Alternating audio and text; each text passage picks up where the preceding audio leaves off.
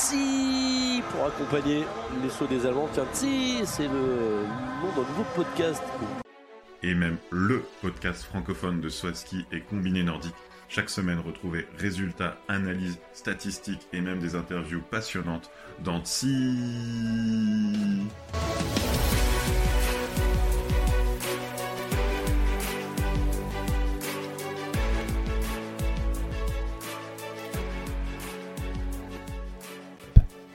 Bonsoir à tous et euh, bienvenue pour euh, ce 48e épisode de TSI, le podcast francophone de saut à ski et de combiné nordique. Alors c'est avec un grand plaisir que euh, j'accueille Adgeok 120, Romain. C'est le retour de la saison sur neige ce week-end.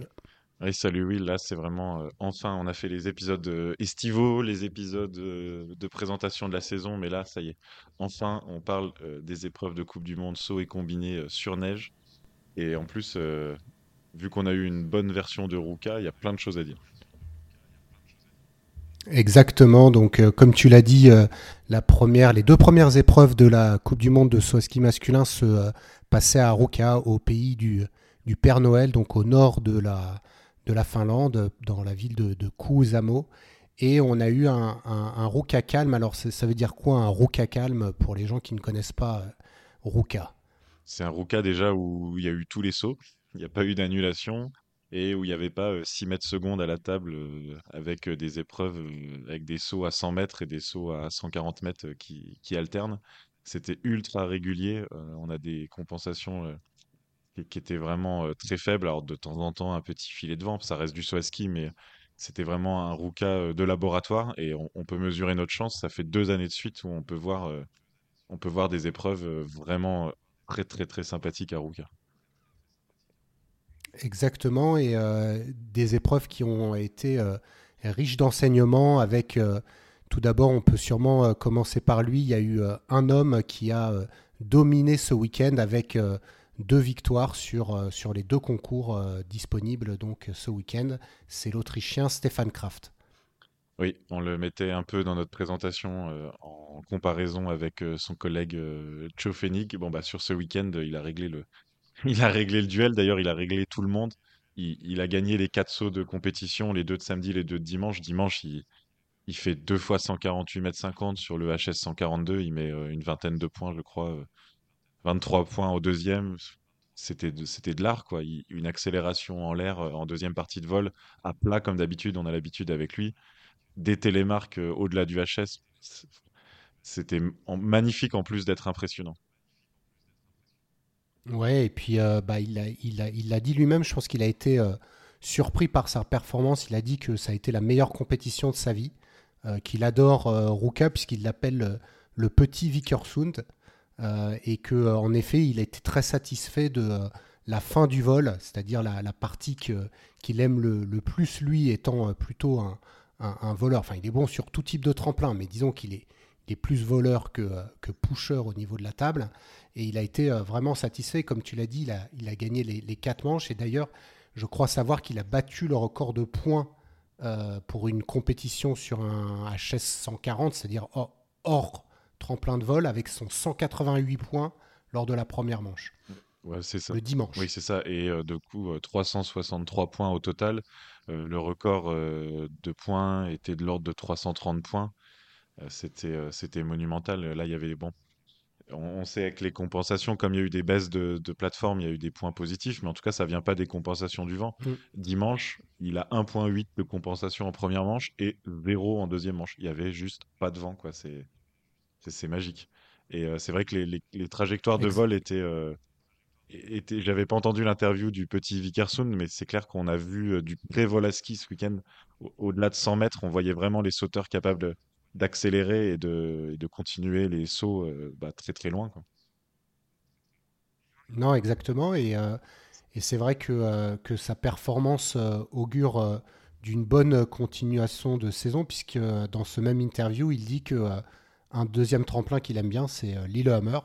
Et euh, c'est là où on va la, semaine prochaine. Donc, il se pourrait que, euh, Kraft, qui a déjà euh, créé l'écart au classement de la Coupe du Monde, on, va en reparler sur les autres concurrents, puisse continuer en tout cas à le creuser sur un autre tremplin qu'il affectionne. surtout que derrière, ils étaient nombreux à la bagarre, mais ça n'a pas été les mêmes. on a retrouvé les mêmes noms tout le week-end, mais c'était pas les mêmes sur le podium samedi et dimanche. Donc samedi, c'était la surprise du chef, notre ami Pius, franchement, nous qui le suivons avec autant de, vigueur depuis deux saisons, on avait de la peine pour lui. Si tu te souviens, l'année dernière, au mois de février, mars, où il était au milieu de classement en COC, et là, ouverture de la saison, deuxième place le samedi. plus vieux sauteur à faire son premier podium en Coupe du Monde. Et puis, c'est pas juste une comète, il fait quatrième dimanche. Donc là, on a notre Pius au top. Ouais, et puis c'est. enfin, je veux dire, comme tu l'as dit, hein, c'est un vétéran. il est né en 1990 mais c'était pas quelqu'un qui avait fait euh, beaucoup de euh, podiums, bah, podium non, puisque c'est son premier, mais beaucoup de top 10, puisqu'il c'est son 18e top 10 seulement. Euh, donc ça reste quelqu'un qui, comme tu l'as dit, on l'attendait pas du tout, et il, a éclos pendant ce concours du samedi, mais il a été régulier. Bah, comme toute l'équipe d'Allemagne, en tout cas pendant ce week-end. Et c'est vrai que c'est, c'est bien aussi pour un, sauteur de, l'ancienne génération.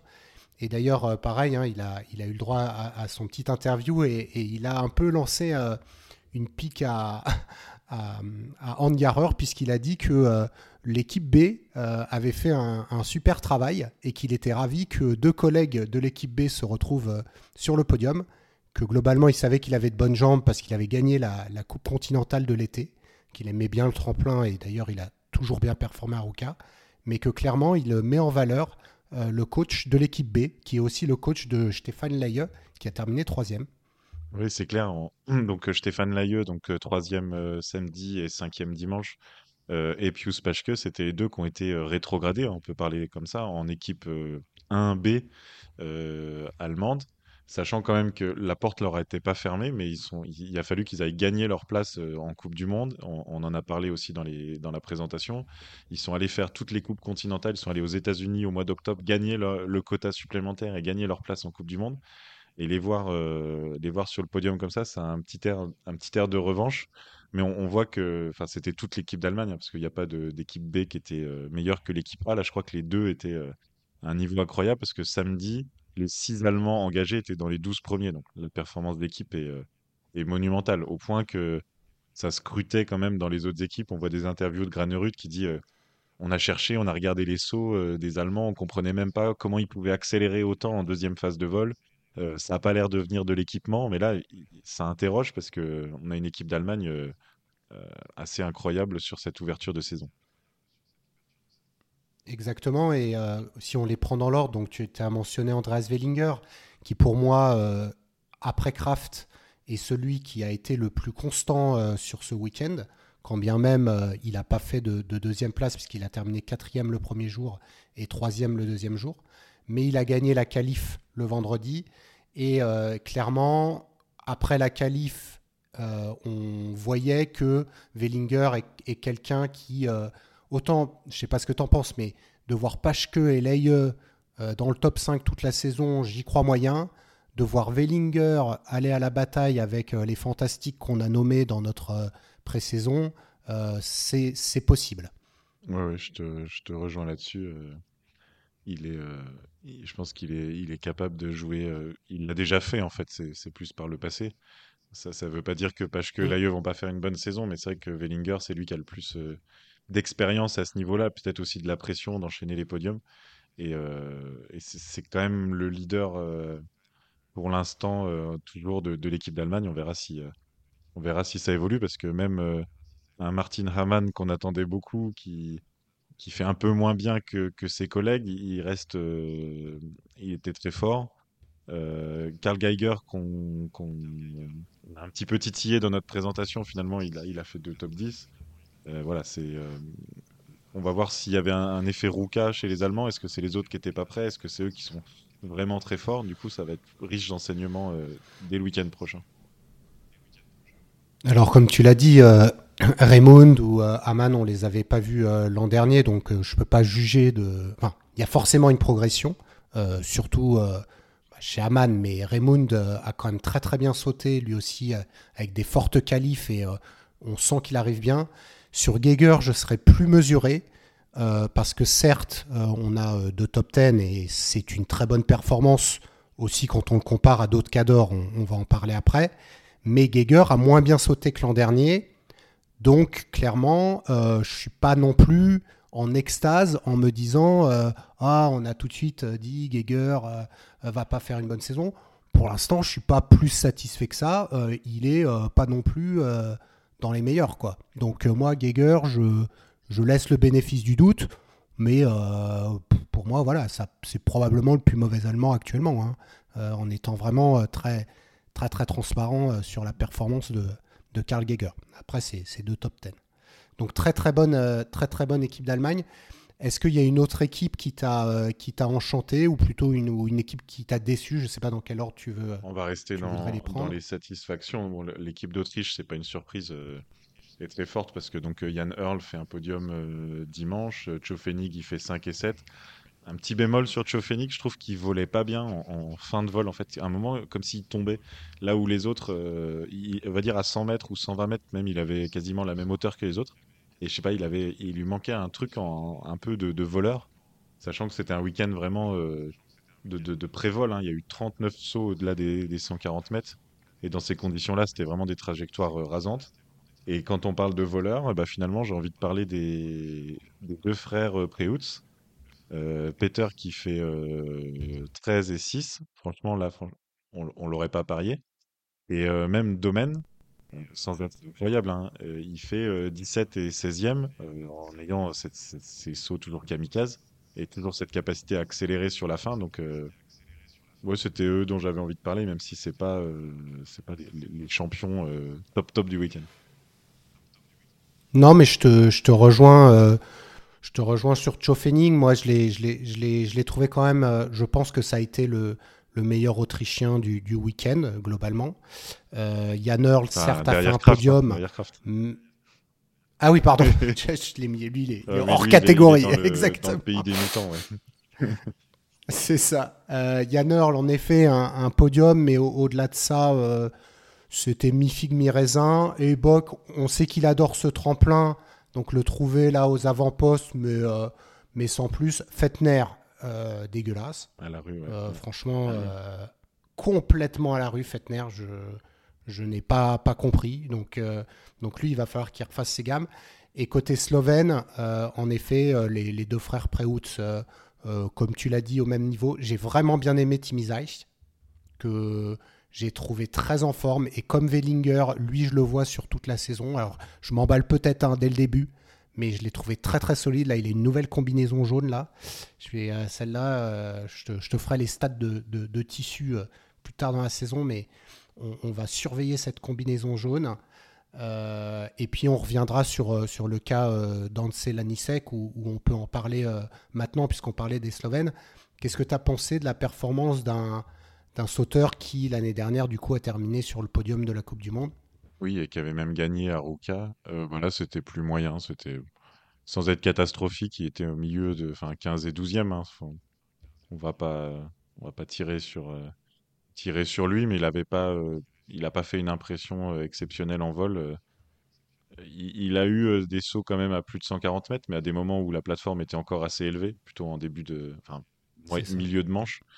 Donc, non, bah je, on verra pour la suite, là, pas, de, pas grand chose à dire finalement. Euh, sur sa technique, je, je serais un peu euh, mesuré par rapport à toi, dans le sens où pour moi, euh, ses erreurs sont plutôt sur la phase d'impulsion que sur le vol. Au contraire, je trouvais qu'il finissait bien, mais il, est, il était beaucoup trop en arrière dans, sa position, dans sa position de départ. Donc, Lanichek, il aura probablement à corriger un peu euh, et à voir avec son entraîneur. Euh, je pense qu'il n'est pas euh, entièrement prêt et que du coup ses performances sont ressenties, surtout quand on compare, quand tu comme tu l'as dit, à l'année dernière. Donc lui, clairement, il fait partie pour moi de ces, flops.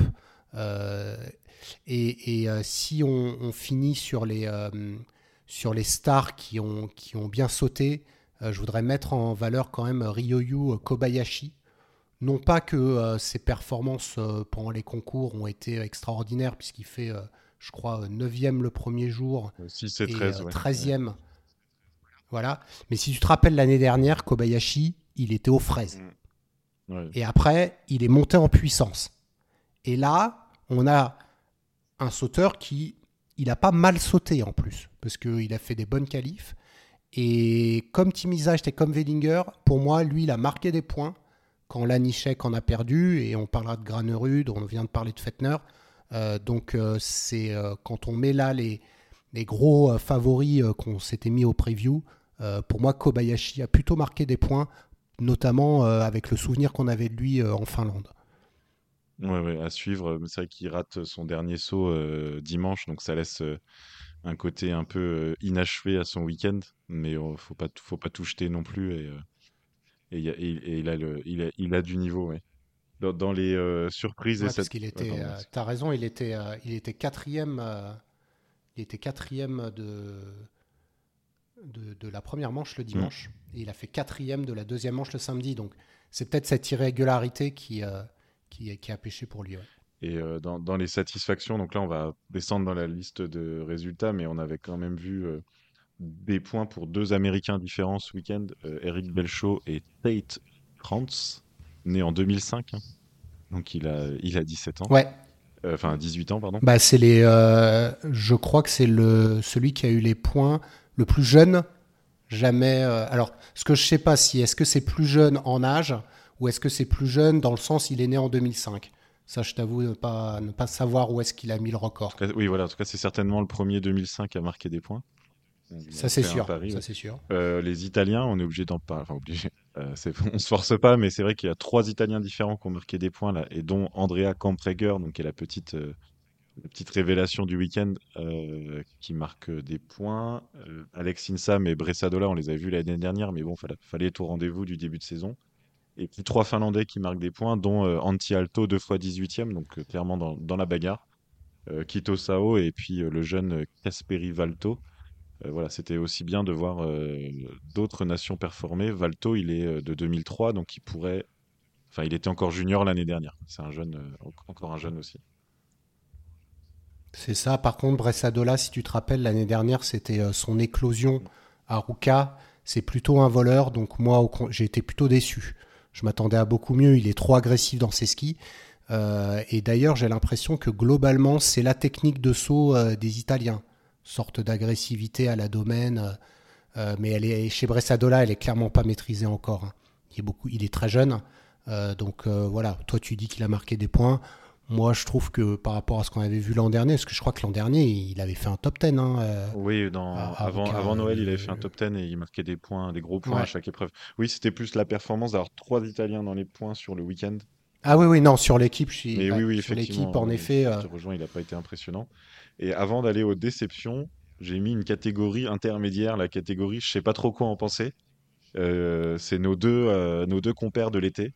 Euh, Deschwanden qui fait 14 et 15 là ce week-end et Zografski, alors 30e, disqualifié samedi, mais il aurait été autour de la, de la 15e place aussi, et 17e dimanche. Donc en gros, ils sont là, ils sautent pas mal, ils sont dans le peloton, dans les points, mais euh, j'ai l'impression qu'on pouvait s'attendre à mieux, ne serait-ce que parce qu'ils ils sautent bien, ils volent bien, mais que ça s'est pas concrétisé en, résultat. Qu'est-ce que t'en penses? Bah écoute, moi du coup, j'ai, euh, comme tu l'as vu, j'ai analysé Ruka 22 par rapport à Ruka 23. Quand je prends les performances et les progressions, ils sont deuxième et troisième. Bah, je prends pas euh, les gars qui n'ont pas sauté, parce que je peux pas comparer Campreger, mais c'est Kobayashi qui a amélioré de, de plus de, 100 de 10% sa performance, et après c'est Zovgraski 9%, et après c'est Deschwanden 8%. Donc dans cette statistique, on voit quoi? On voit que clairement, ils sont passés à un niveau au-dessus. En effet, euh, si on se dit euh, pas de disqualification, ça les classe, ça les euh, autour de la 15e place. Zografski pour moi un peu mieux que Deschwanden. Par contre, ce que je me dis, c'est que on a quand même dit en analysant le Grand Prix d'été que quand les autres avaient concouru, ouais, c'était pas non plus euh, les deux meilleurs. Donc, est-ce que vraiment tu t'attendais à mieux? Enfin, il y a- ok, Deschwanden a fait Ah, deuxième de la qualif, mais sur, moi je m'attendais pas. euh, plus sur le, le- la qualité de saut en, lui-même. Euh, Zografski euh, qui accélérait bien et donc sur ce tremplin, je m'attendais à ce qu'il puisse voler. Et Deschwanden, bah, il a fait, il a quand même fait des super sauts. Il fait 146 mètres dimanche, hein, donc il fallait y aller.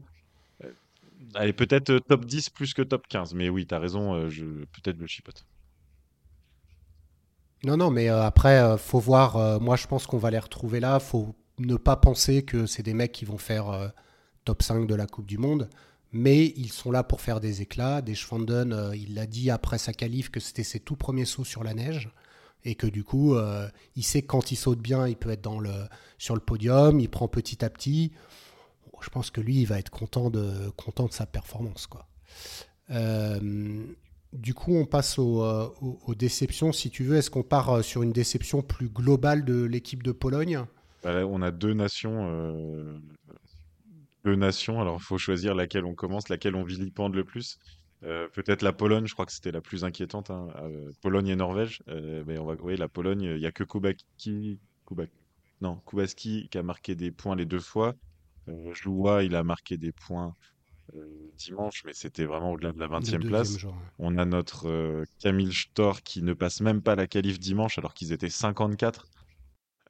les Pavel Vachek, Alexander Schnitzol, qui, ne sont pas dedans, quoi. C'était un, résultat d'équipe inquiétant. Et en écoutant les, les, interviews, ça, ça commence déjà à jaser en, en, Pologne. Ça va vite dans ce pays-là à, voir tout de suite. Euh, tout de suite. Euh, ça parlait de manque de cœur. Enfin, c'était assez bizarre comme, euh, analyse. L'entraîneur qui disait que ça manquait un peu de, cœur ou de volonté. Enfin, le saut c'est quand même un sport très technique aussi. je sais pas si c'est que le cœur. Je vois pas pourquoi toute l'équipe aurait manqué de cœur à Ruka pour l'ouverture de la Coupe du Monde. Pourquoi ils, pourquoi ils auraient pas eu envie d'être là Tu vois ce que je veux dire?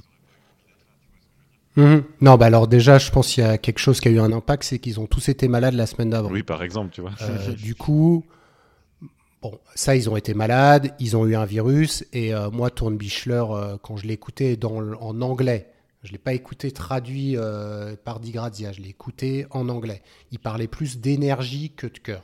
Après, peut-être que ça a été traduit différemment, et que du coup, il trouvait qu'il manquait de l'activité dans la, dans la position de donc d'élan, plus qu'il n'y avait pas euh, ce qui fait la force de Kubaski ou de Joua, puisqu'ils sont forts sur petit tremplin, cette explosivité à la, table.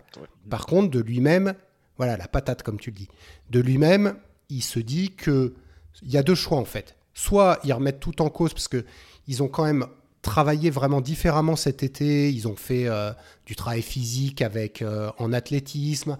ils sont partis Chypre.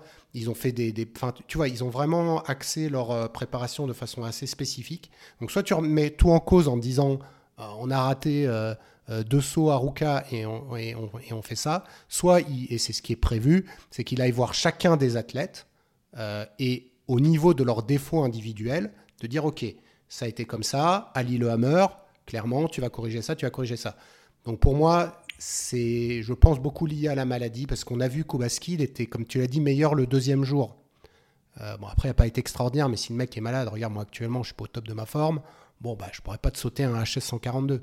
Donc, euh, c'est, je pense que je leur donne le bénéfice du doute, et je me dis qu'il y a eu un gros virus, et euh, qu'ils ont été tous touchés, et puis on tourne la page. Mais après, je comprends qu'en Pologne, ça évite. Hein, ça... T'as raison. Et, du coup, bah, donc euh, rendez-vous à Lillehammer. Surtout Lillehammer, euh, ça va être un petit, un grand tremplin. Donc sur le petit tremplin, euh, il y a des chances qu'on voit, on voit les, grosses patates des Polonais. En tout cas, c'est ce qu'on espère pour eux. Et donc l'autre nation décevante du week-end, c'est la Norvège. Désolé Will, hein. va falloir, va falloir parler d'eux et, et, dire dire du mal. C'est pas parce qu'on a envie de dire du mal, mais par exemple, il y a des sauteurs. Donc, j'ai envie d'épargner Granerud, 16e, 10e. Tu vois qu'il se bat, tu vois qu'il est pas à la rue. Mais les autres, euh, quoi. Ah, ça, a été, ça a été vraiment compliqué. Euh, clairement, euh, bah, déjà, les, les plus, euh, les plus fragiles, on va dire, Sundal, Willumstadt, un Forfang. Alors, il a gagné la qualif avec le 1. Mais bon, au-delà de ça, euh, ça, ça, ça, suffit pas.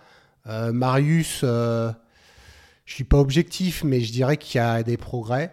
après, ça se voit pas dans les résultats. il a fait qu'une 23e place samedi, puis il n'est pas qualifié dimanche. Surtout techniquement. mais clairement, techniquement par rapport à l'année dernière. Bah, il y a des progrès. Oui, il y a des progrès, mais non, il y a des progrès. Il y a des progrès.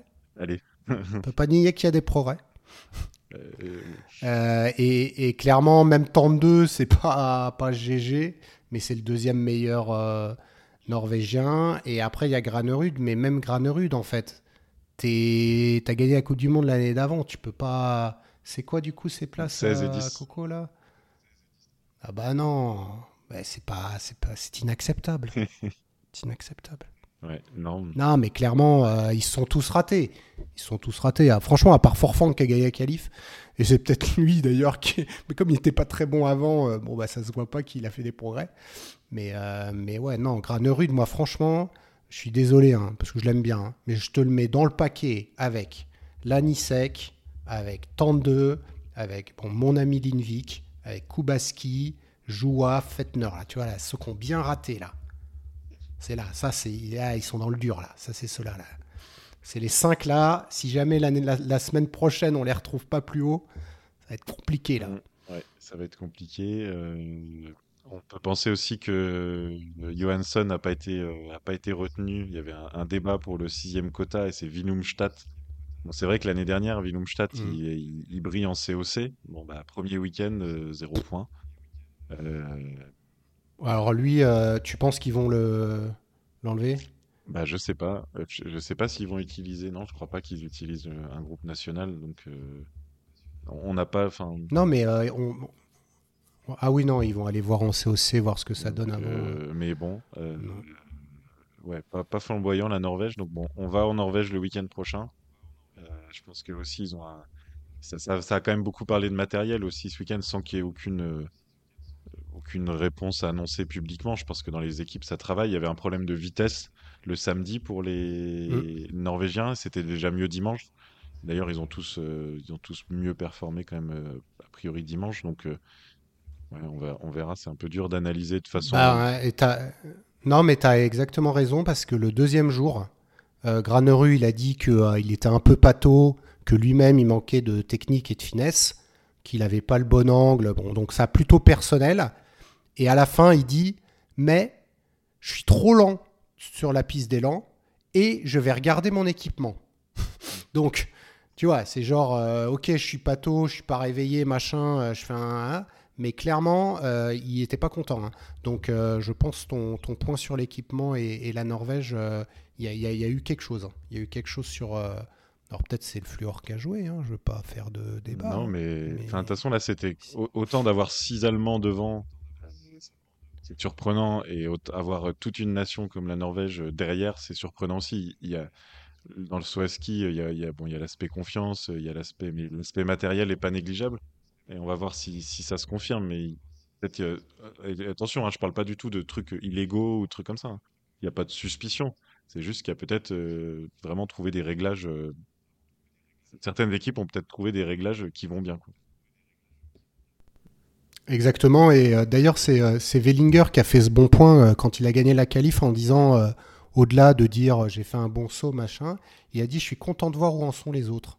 Mmh. Parce qu'en fait, ils ont pas de. Tu vois, depuis. Euh, ok, tu as le Grand Prix d'été, mais même euh, entre Klingenthal et Ruka, il y a eu quoi euh, Peut-être bah, deux mois, non Un gros, un gros mois et demi. Ouais, un mois et demi. Un gros mois et demi. Et on l'a dit nous-mêmes au Grand Prix d'été, ils se sont rarement retrouvés tous ensemble. C'est pas pareil, le plastique, machin. Et, et, clairement, je pense que là, voilà, tu l'as dit, oh, on a regardé ce que les Allemands font de mieux.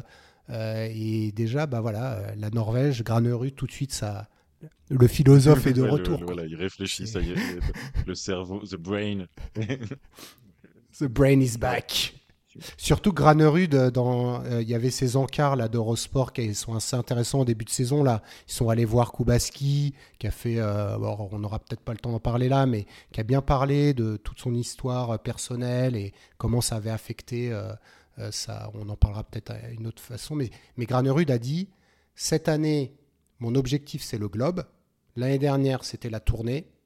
Et il a dit, l'année prochaine, vous savez déjà ce que bah c'est. Oui, c'est évident. Voilà.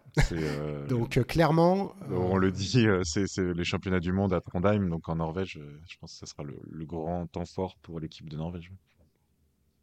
Exactement. Donc lui, on voit très bien que ce type de sauteur, il sait exactement ce qu'il a à faire cette saison Et c'est pour ça que je te dis que c'est pas une bonne performance, parce que si tu veux gagner la Coupe du Monde, il a mis combien de points? Enfin, il en a déjà 150 Il de a déjà retard 159 points de retard sur Kraft, oui. Qui... Ah, voilà. qui risque d'être euh, dans le top 3, euh, allez, top 5 de toutes les épreuves de la saison. hein. Et- Bah ouais, euh, en vol, Granerud, il va pas mettre des claques à, à Kraft. hein. Mm. Donc euh, là, je peux te dire qu'il est rentré chez lui, il, avait, il était vénère, le gars. ben, écoute, tu, m'offres une, une transition parfaite vers les, euh, la rubrique Les questions de Tsi pour finir sur ce débrief. Et euh, la première question, évidemment provocatrice. Alors, Will, le globe, est-ce qu'il est déjà joué? Est-ce qu'il est déjà joué? Euh, Non, il n'est pas joué. Après, euh, il y en a un qui a mis un KO aux autres. Donc, faut se relever. Il faut voir comment le mec il a écrasé tout le monde. Après, moi, j'ai tendance à dire que jusqu'à Engelberg, on va donner le bénéfice du doute à tout le monde. Maintenant, on l'a dit euh, nous-mêmes dans ce podcast, il y en a qui ont raté et d'autres qui ont plus réussi. Donc, euh, moi, euh, Kraft, euh, oui, il s'affirme, mais c'est non, c'est pas, c'est pas joué. Est-ce que toi, tu, tu serais Euh, d'accord je vais pour, euh, juste, pour je vais juste dire que l'année dernière à Engelberg, donc après quatre week-ends, euh, on pensait que Kubaki, Kubatski, pardon, je n'y arrive pas aujourd'hui, Kubatski allait, euh, allait gagner largement le globe. Il avait quasiment, euh, il avait gagné une épreuve sur deux. Il était deuxième quand il n'était pas premier. Et finalement, euh, Granerud est sorti du bois, donc ça incite à la prudence. Après, c'est vrai que quand on connaît le profil de Kraft, euh, toujours bien les saisons, ça pour le coup, c'est une constante, qui est un super voleur. Euh, je dirais qu'il a, euh, allez, euh, sur du doigt de la main, il en a déjà deux sur le globe. Oula. Ah ouais, t'es, t'es, optimiste quand même, parce qu'il saute bien, Aruka. Hein. C'est, c'est son tremplin préféré. Hein. Il saute bien à Moi, je serais toi, j'attendrai encore un peu. hein. Euh, machin, la, tour- bien la partout. tournée, euh, il est, mec, sans podium. voilà, il est- la tournée, il est pas manchot, sauf à, je crois que c'est Garmisch qui lui réussit pas. Euh, après, on va faire, on va faire, faire du vol à ski, euh, Willingen, enfin, deux doigts sur 10, hein, ça veut dire quand même, c'est 20%, donc c'est pas, on vend pas la peau de l'ours, mais je dis qu'il a une, une bonne tête de vainqueur du globe quand même. Bon, bah écoute, à, à voir. Euh, du coup, on va se retrouver à Lillehammer et d'ailleurs, euh, je voudrais en profiter pour, euh, pour vous dire qu'on a, on est sur la ligue euh, de la FIS là pour les, euh, les, les podiums là. Euh, d'ailleurs, c'est, c'est Ayato hein, qui, euh, qui mène la compète devant Funaki et, et votre serviteur, puisque Romain, euh, tel un Polonais, s'est vautré euh, gentiment. J'ai mis Granerud, qu'est-ce que tu veux? Bah, du coup, tu t'es gouré, qu'est-ce que je te dis Et bon, J'ai mis Kraft. Je voulais encore te t'interroger aussi. Euh, 12 nations ont mis des points ce week-end. Est-ce que c'est parce que des nations, des grosses nations comme la Pologne et la Norvège se sont ratées, ou c'est grâce à la réforme des quotas et que ça a offert des places, enfin offert, non, ouvert des places dans le top 30 euh, à plus de pays que d'habitude et que du coup Sandro Pertillet là, il est dans sa chaumière en train de se dire, haha, on a bien fait de, de changer les quotas. Moi, je te dirais que c'est les deux. Puisque d'un côté, euh, le mec nous euh, gratifie d'une qualif à 54. Donc, euh, clairement, rentrer dans les 30, euh, enfin, je l'adore, hein, Ted France, mais t'es à une qualif à 70, il passe pas, Coco. hein. Donc, non, moi, je dirais qu'il y a le fait que, oui, il y a un champ réduit, et notamment un champ réduit sur des grosses nations. Est-ce que tu rajoutes un Allemand, un Autrichien, bah, t'en as plein qui sortent. Euh, et ensuite, il y a eu des grosses déceptions, des mecs qui n'ont pas mis de points, les Stores, les Fettner, tout ça. Et eux, ils vont pas rester à vie euh, dans les fins fonds du, classement. Donc pour moi, c'est pas ce sera pas la norme. T'es d'accord? Oui, je pense que euh, rien à rajouter. En tout cas, c'est bien d'avoir euh, 12 nations. Euh, si Ipsioglou avait été un peu meilleur, on aurait pu avoir tro- 13 pays qui marquent des points. Bon, c'est varié. on espère avoir un drapeau bleu-blanc-rouge qui rentrera dans le classement aussi dans les semaines à venir. Donc, euh, allez, on va on va donner le bénéfice du doute aussi à, cette, à cette réforme.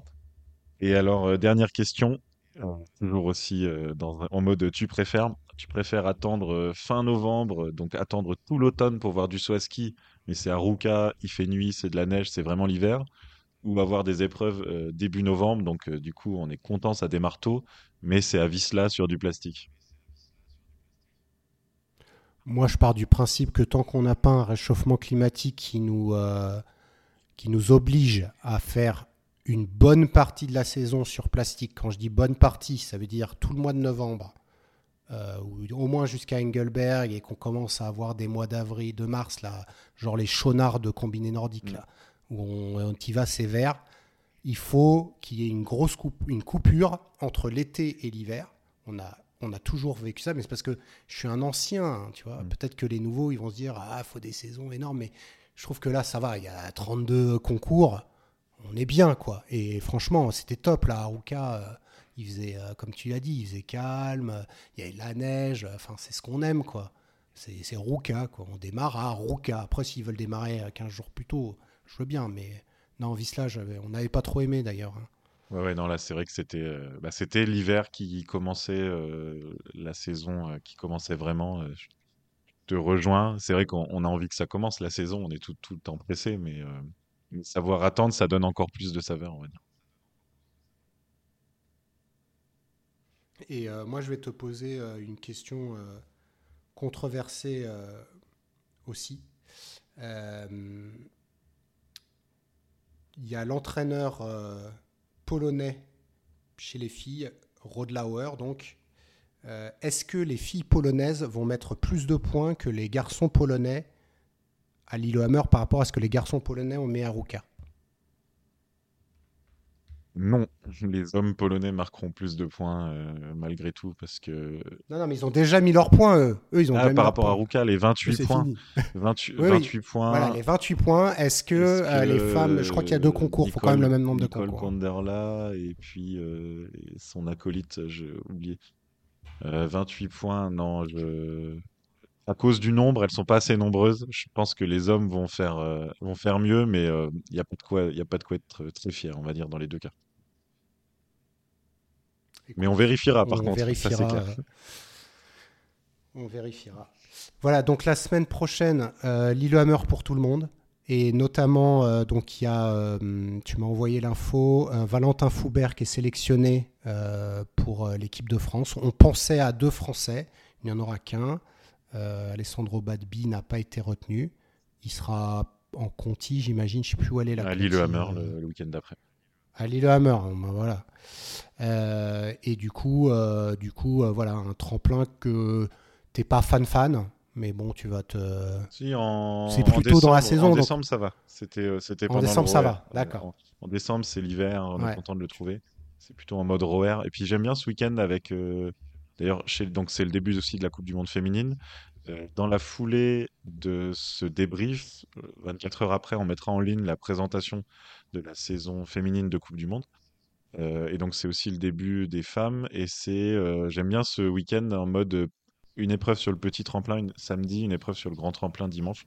Ça peut donner euh, un peu à des comparatifs. On s'était beaucoup amusé euh, chez les filles l'année dernière à voir euh, les, différences, mais on, en observera certainement aussi chez les hommes. Donc euh, ça va être un week-end, euh, un week-end prometteur.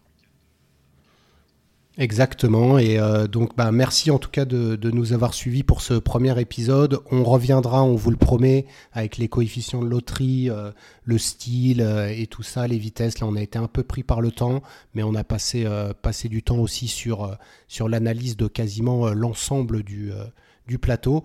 Et donc, euh, on vous retrouve, euh, en tout cas pour d'autres épisodes, mais pour le saut à ski masculin, euh, la semaine prochaine pour débriefer Lillehammer. Alors après le saut à ski, on va passer au combiné nordique. Et oui, parce que Ruka, la magie de Ruka, c'est aussi d'avoir ces deux épreuves, enfin ces deux disciplines, pardon, au même endroit. Et, c'est toujours magique de voir cette piste euh, de fond là avec le, le tremplin euh, en fond du coup. Euh, du coup, un, gros un gros programme hein, pour les combinés euh, à. Là, on les a pas. T'es direct dans le, dans le sujet quoi. C'est ça, trois épreuves. Les trois formats du combiné nordique en plus. Donc là, on a plein de choses, plein de choses à analyser. Des sauts sur le plus, peut-être le plus grand tremplin de la saison de, de, de- de- combiné nordique. Donc euh, on le sait, Ruka, ça favorise euh, les profils plutôt de sauteurs et on va voir que ça s'est plutôt bien confirmé. Si on prend dans l'ordre chronologique, ça commence par le pocket jump euh, de jeudi. Normalement, on n'en parle pas. Que là, Rieber, il se démet l'épaule l'arrivée du pocket jump.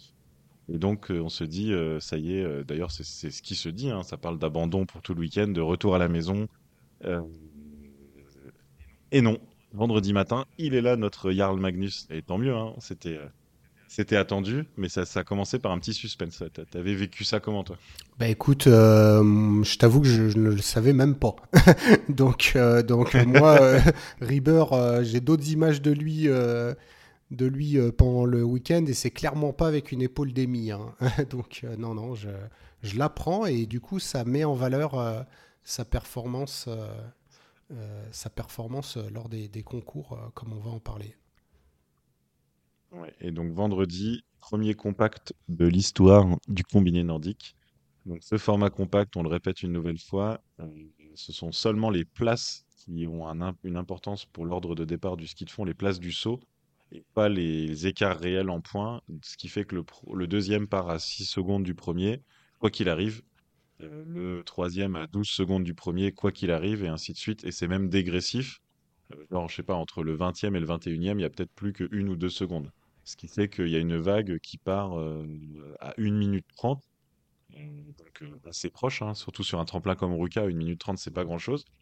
Donc on s'était dit, ce tremplin, c'est un enfin ce format, pardon, c'est un format anti-ribber, c'est un format qui est fait pour favoriser les fondeurs. Verdict. Bah verdict, bof quoi. Verdict, euh, bah, Rieber, euh, il est bon aussi en format compact, il saute très bien. Il fait deuxième parce que c'est vrai que ça se joue quand même à l'explosivité dans la dernière bosse et qu'il y avait Oftebro qui a été meilleur euh, ce vendredi-là.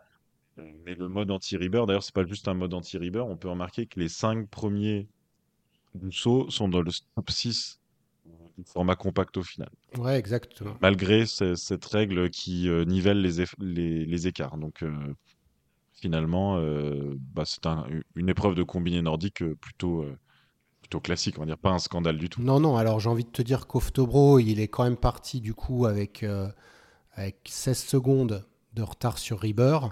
Donc il n'y a pas que la bosse de la fin, il est aussi, il l'a il a rattrapé déjà. Mais en effet, ça suffit pas pour, pour que les, cinq premiers soient, battus. Après, quand dans les cinq premiers, tu as Lamparteur, Grabach, et Rieber, bon, ça aurait été Yamamoto, euh, euh, Pajout, euh, ça aurait été différent. Donc tu vois, j'attends de voir un compact où ceux qui sont en tête, c'est c'est pas des bons fondeurs. Parce que là, clairement, ça à part Irvonen, c'était quand même c'était le gratin, quoi. Donc tu vois, c'est ça aussi. J'ai du mal à analyser à cause de ça, tu vois c'était des. Mais c'est vrai que ça spoil un peu. Je vais en parler plus tard, mais euh, c'est ça en fait. C'est la. C'est des, des, vrais combinés en fait. Bah, quand tu dis Oftebro, euh, euh, Ilves, on sait euh, Lamparter, ils sautent bien, ils, font, ils sont bons en fond quoi. Donc en fait, ils, ils sont bons quel que soit le format. On n'a pas eu d'immenses remontées, ce qu'on pouvait penser avec ce format. On a eu quelques belles remontées. C'est notamment Johannes Riedzek, l'allemand, qui fait de 12e à 4, à 4e. Euh, Julian Schmid, l'allemand aussi, qui était 25e et qui fait 11e, et un états-unien, euh, Schumann, euh, qui est fait de 25e à 13e. Mais c'est clair que vu le format, on aurait pu penser un pitin old school, lors de 40e à podium, c'était le genre de format on pouvait envisager ce genre de choses. Bah, je suis d'accord avec toi parce qu'en fait, en fait, Schmid qui a gagné le fond, puisqu'il était parti 1 minute 10 derrière Lamparter et, euh, et, il termine, comme tu l'as dit, 11e, bah, il a gagné que 14 places. Et ça, bah, dans un Gundersen, euh, ça, ça, le fait aussi. Hein. Euh, donc, Ramsao, par exemple, on peut le voir. Clairement.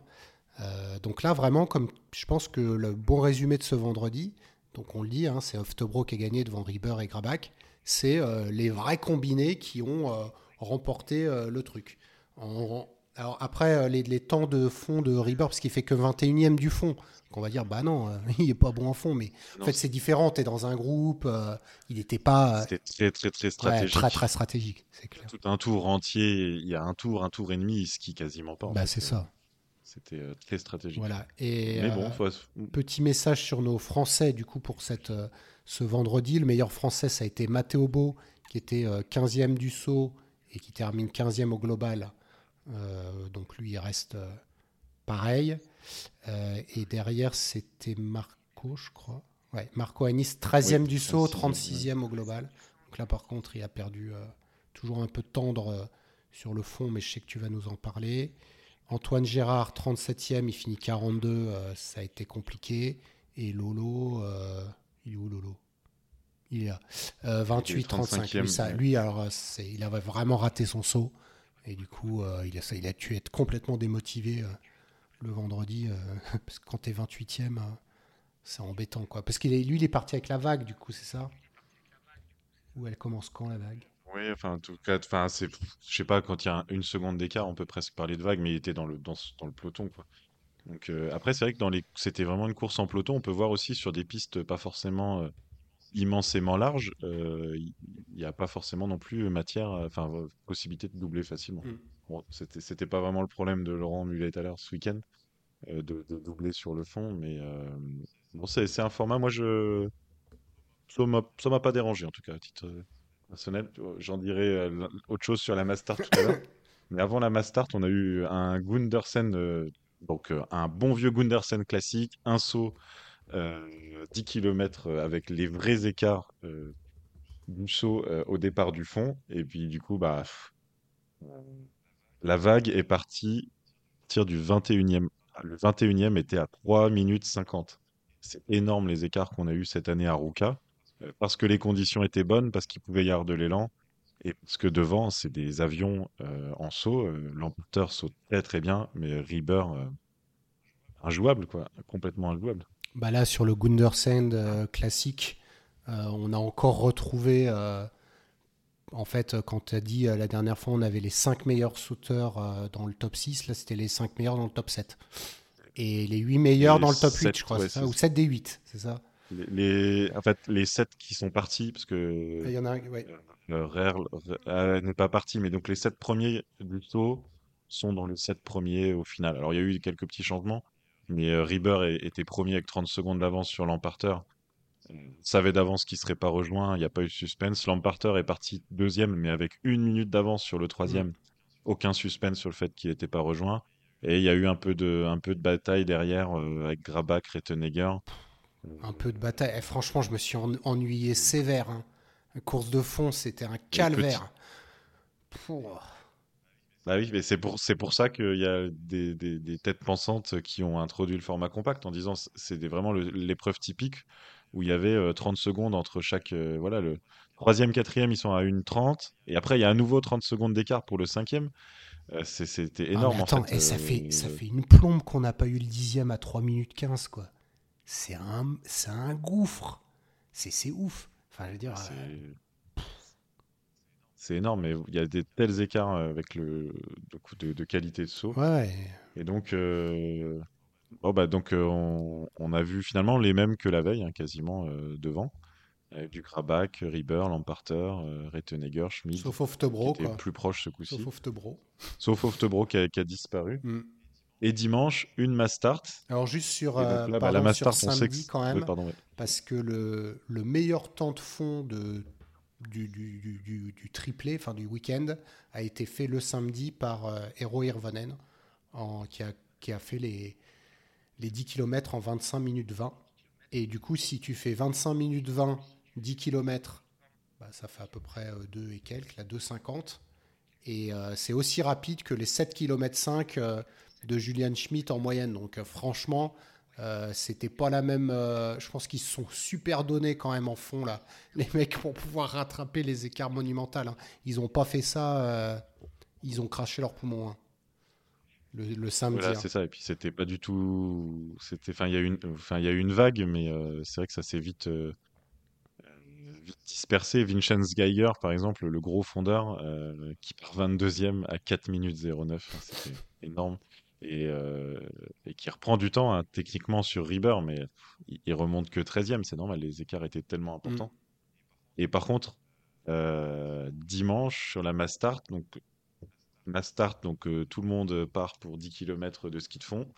Et on arrive à, avec euh, 13, 13 euh, coureurs en quelques, en, quelques secondes, ce qui fait l'équivalent 13 coureurs en un mètre au tremplin. Autant dire, on a vu une épreuve de saut à ski. En fait, là, pour le coup, c'est une négation du combiné nordique, quasiment le format Mastart comme ça, avec euh, pas d'écart sur la piste, parce qu'en fait, il y a tellement pas d'écart. Rieber, il sprinte même pas, je suis désolé. Il pouvait la gagner, hein, les courses de fond. Il laisse Geiger euh, gagner, il sprinte pas. Il sait, oh tiens, c'est Geiger. Bon, bah, je peux lui laisser euh, quoi, deux dixièmes de seconde d'avance. C'est 0,1 point au tremplin. C'est, ça n'a aucun, ça veut rien dire pour Rieber. Il met 20 points à tout le monde. Donc, euh, euh, sans surprise, le top 6 est constitué des, premiers du saut. Quoi. Il n'y a que Rurl qui est dans les premiers du saut qui était un peu loin. Sinon, tous les autres, tous les autres, c'était vraiment. il était bien au chaud dans le peloton euh, de tête, dans le top 10 du, ski de fond. Et puis, bah, ils ont, il a suffi qu'ils fassent un saut. Et là, quand même, on est obligé de parler de, du saut du week-end euh, de Jarl Magnus Rieber à 153 mètres 50. C'est- c'est- c'est- C'était énorme. Bah là, moi, il m'a fait flipper. Hein. Mais euh, après, il a même pas touché. Donc, il a eu un 13 euh, du juge C et un 13,5 du juge D, là. Je sais plus quelle nation c'est, mais euh, pff, il était monumental. Il a écrasé le truc. Du coup, il a mis 20 points euh, d'avance sur Lamparter, euh, qui, euh, qui est pourtant le deuxième meilleur sauteur du, du week-end. Et euh, c'est vrai que là, les cinq, euh, les cinq sauteurs, Rieber, Lamparter, Ettenegger, Ilves et, et Grabach, ça a été les cinq meilleurs sauteurs du week-end. Mais là où je te rejoins pas trop, où tu dis que c'était une épreuve de saut, en fait, oui, mais leur place à ces cinq-là euh, pendant l'épreuve de course, c'était dans le top 10. Donc en fait, on revient à ce qu'on a dit sur le compact, c'est qu'il n'y a, Oui, y a plus ça. de différence en fait. Les, les mecs, c'est les meilleurs, ils sont meilleurs en fond, en course, euh, grand tremplin, du coup, vas-y, je te fous 3 minutes d'avance. Euh, Hirvonen, il a beau essayer de revenir comme un lapin, ou Geiger, ça marche pas. Et euh, là, clairement, euh, si ça commence à créer comme ça euh, deux fusées euh, entre les très forts, ah bah c'est bon, maintenant moi je suis fort partout. Donc il Cairo là, tu vas être obligé de te remettre au tremplin parce que de toute façon tu me battras pas sinon. Enfin là, ils sont injouables. Si les mecs, déjà si Grabac commence à sauter, bah, le monde, le monde a beaucoup changé, tu vois déjà. Euh, bah, Grabach, euh, troisième du saut sur le week-end. Ça, Ouais, c'est c'est alors ça, ouf. c'est la stat euh, incongrue du week-end. Le troisième meilleur sauteur du week-end, c'est Jürgen c'est Grabach. ça, et, c'est- et au lieu d'être le meilleur euh, fondeur, il est genre sixième quoi. Huitième, c'est ça. voilà. Non, la seule chose qui change pas, c'est Johannes Rudzak qui ne sait pas sauter et puis qui fait du front. Ça, c'est bon. Ça, c'est immuable. c'est écrit dans la pierre.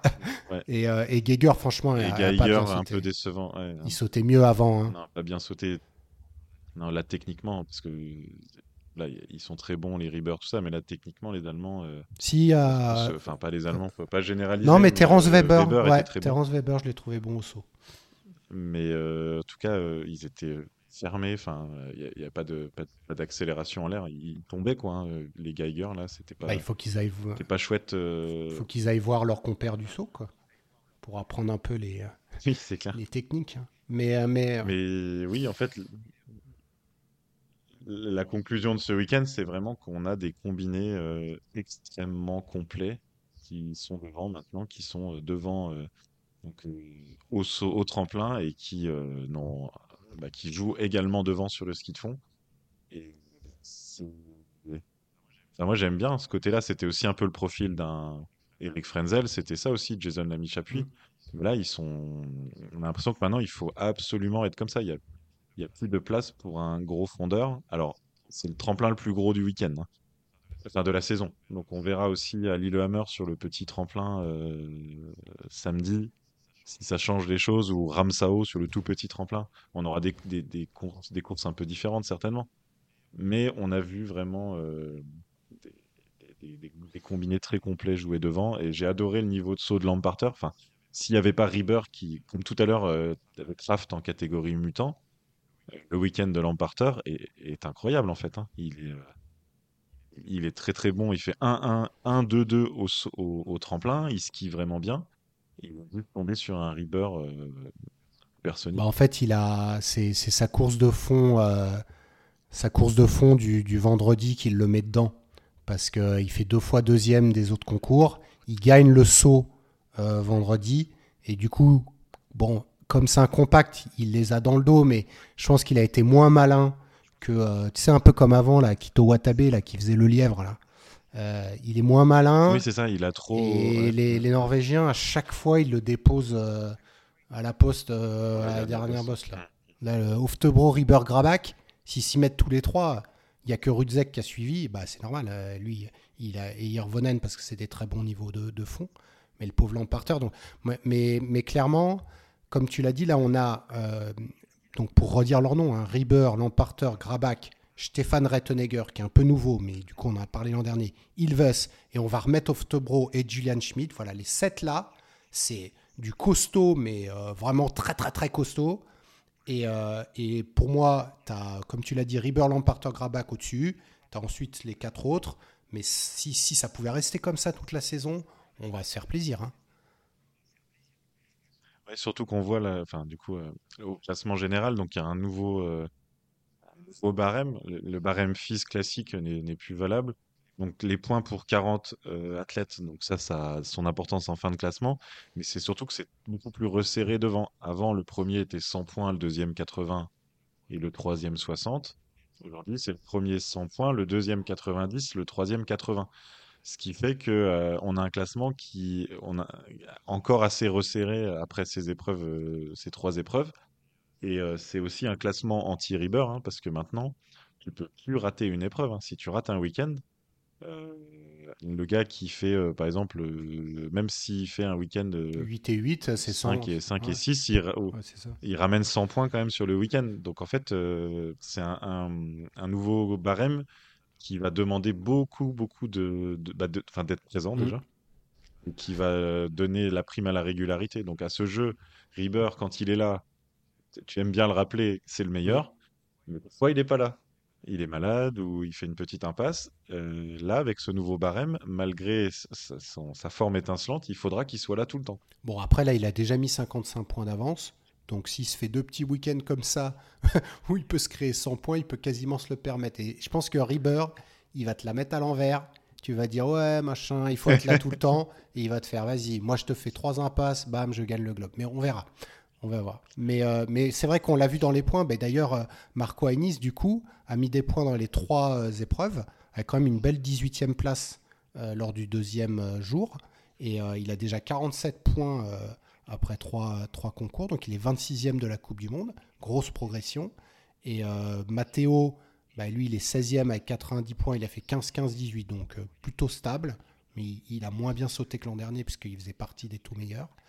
Et il y a qui d'autre qui a eu des points? Antoine Gérard, du coup, puisqu'il a fait 40e et 34. Il n'en aurait pas marqué. là, on en a mis 8.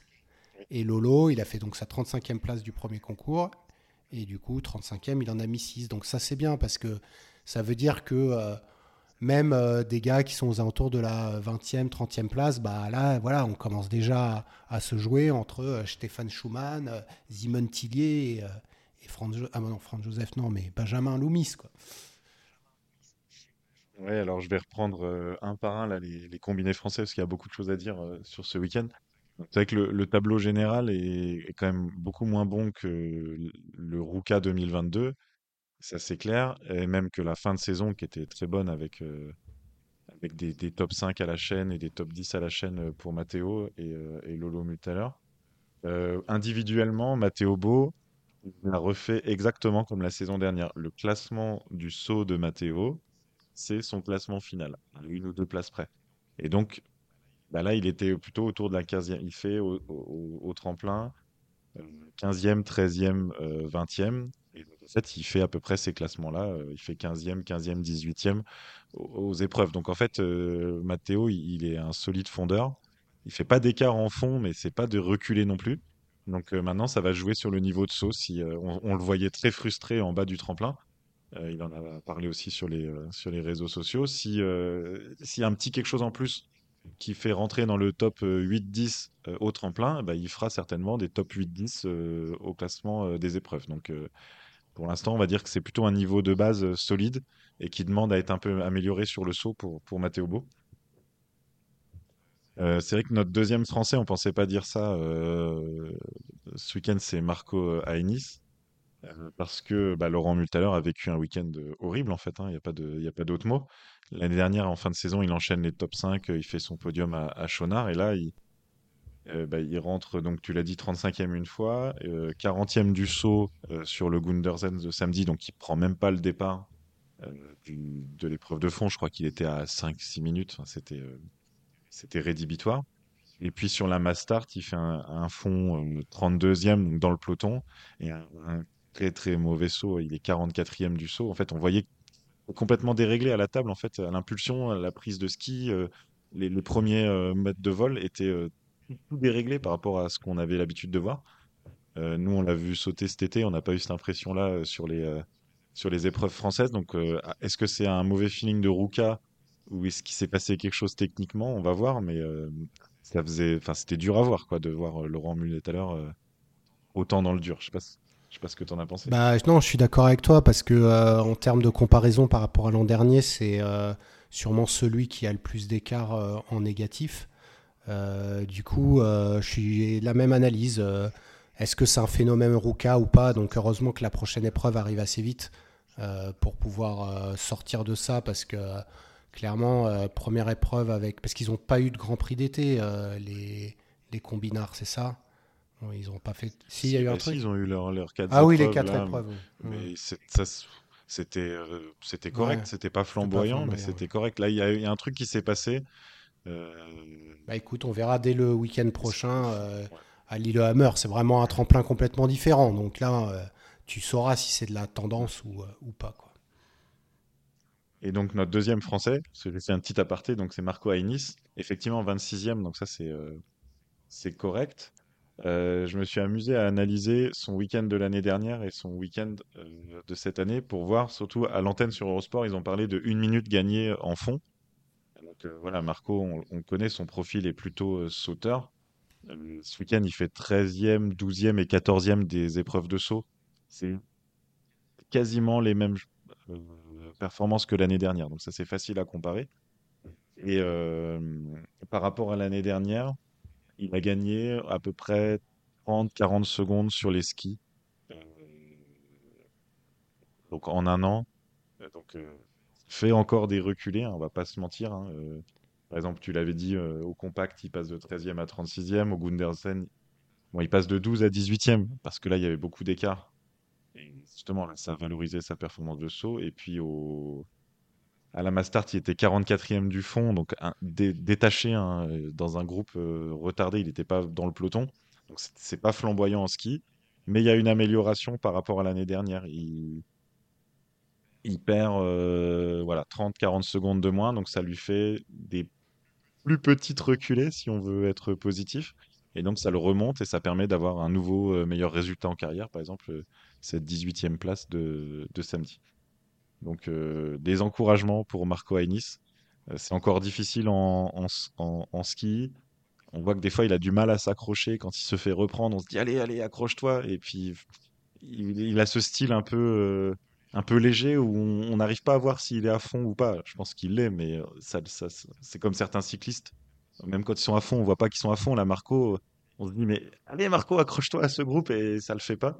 Mais il y a une progression euh, sur l'année écoulée, donc euh, il est encore très jeune, hein, Marco, donc les, les, encouragements pour lui. Après, il faut voir les fusées qui passent. Hein, là, et, quand il finit dans le groupe avec Irvonen et Skoglund, là, les gars, ils font quand même 1 et 2 du truc, quoi. Donc, euh, le, il a dû sentir, euh, parce qu'il termine du coup à une seconde de Irvonen et Skoglund quand il fait sa 18e place, mais il a dû sentir les dragons derrière, quoi. Les gars, ils ont fait 1 et 2 le, ah dimanche. Mais, mais, Parce que si la course elle faisait 10 km 50, il se faisait passer. c'est exactement ça. Quoi. Après, euh, c'est plus compliqué, tu vois, quand tu fais un mass start où du coup bah, il est 44e et là, c'est pas une, là, c'est une remontée du coup, puisqu'il finit 25e, il gagne 20 places, mais il est parti au tout début de la, tout début de la start list, quoi. Donc ça, lui, par contre, le fait qu'il ait euh, bah, pas ce côté de, dirais, de complet. Après, il est très jeune, donc euh, il va progresser, mais il n'a pas ce côté complet des autres, euh, des, tout premiers. Donc là, compact, Euh, c'est, euh, je, je saute bien, mais du coup, les autres, ils sont à une seconde derrière moi, fait chier. Euh, Gundersen, bon, ça, ça va à peu près, mais euh, là, j'avais beaucoup de temps d'avance parce que c'était un grand tremplin.